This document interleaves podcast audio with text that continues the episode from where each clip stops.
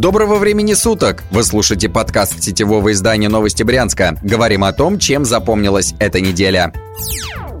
Крещенские купания – в ночь субботы на воскресенье Россия отпраздновала один из важнейших христианских праздников – Крещение Господне. В храмах прошли торжественные богослужения, светили воду, а отдельные жители региона решили окунуться в Брянские реки. Для пловцов власти организовали в области более 70 купелей. В самом Брянске их было только 4. За Крещенскую ночь в них окунулись около 2000 горожан. Самыми популярными оказались воды на пляже УЖД вокзала Брянск-1. Там искупались около 700 человек. Около каждой из купели постоянно дежурили водолазы, медики и и спасатели. В воскресенье в МЧС рассказали, что крещение на Брянщине прошло без происшествий. Черепаший скандал.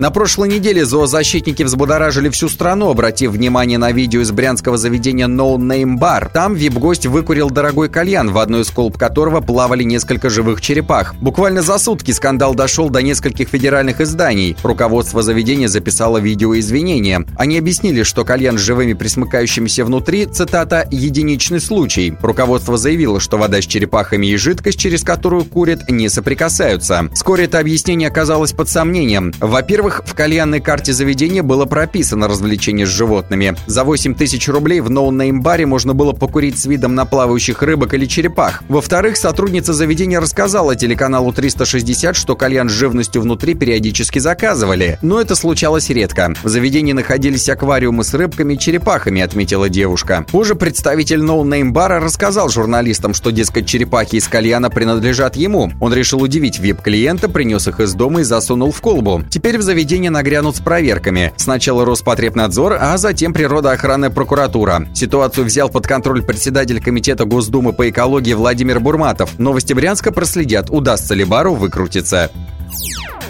Немного о спорте.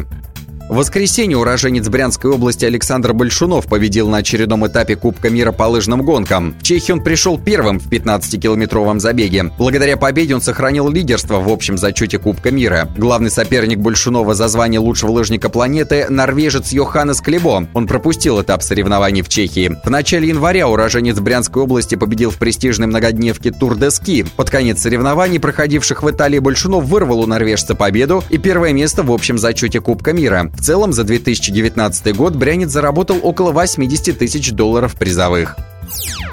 Давление полиции. Сейчас в области только два СМИ освещают тему ранения главного медика региона Андрея Бардукова. Это мы, Новости Брянска и издание «Брянский Ворчун». На этой неделе журналистов начала преследовать полиция. Главному редактору «Брянского Ворчуна» Александру Чернову в понедельник позвонили с городского УВД. Полицейские попытались выяснить имена источников в расследовании про ранение Бардукова. Журналист не стал разглашать собеседников. Теперь он ждет повестки в полицию. Спустя два дня стражи порядка постучались в офис главного редактора новостей Брянска. Подполковник полиции хотел того же, имен источников. В итоге он ушел ни с чем. В деле Бурдукова осталось много черных пятен. По данным наших источников, на охоте перед Новым годом он получил огнестрельное ранение от сына губернатора Брянской области. Власти, как и правоохранительные органы, почти месяц хранят гробовое молчание на эту тему. Директор облздрава Бурдуков до сих пор находится в больнице с тяжелейшими травмами, передают наши источники. Новости Брянска не остановят расследование, несмотря на вопросы со стороны правоохранительных органов. Брянский о переменах сверху.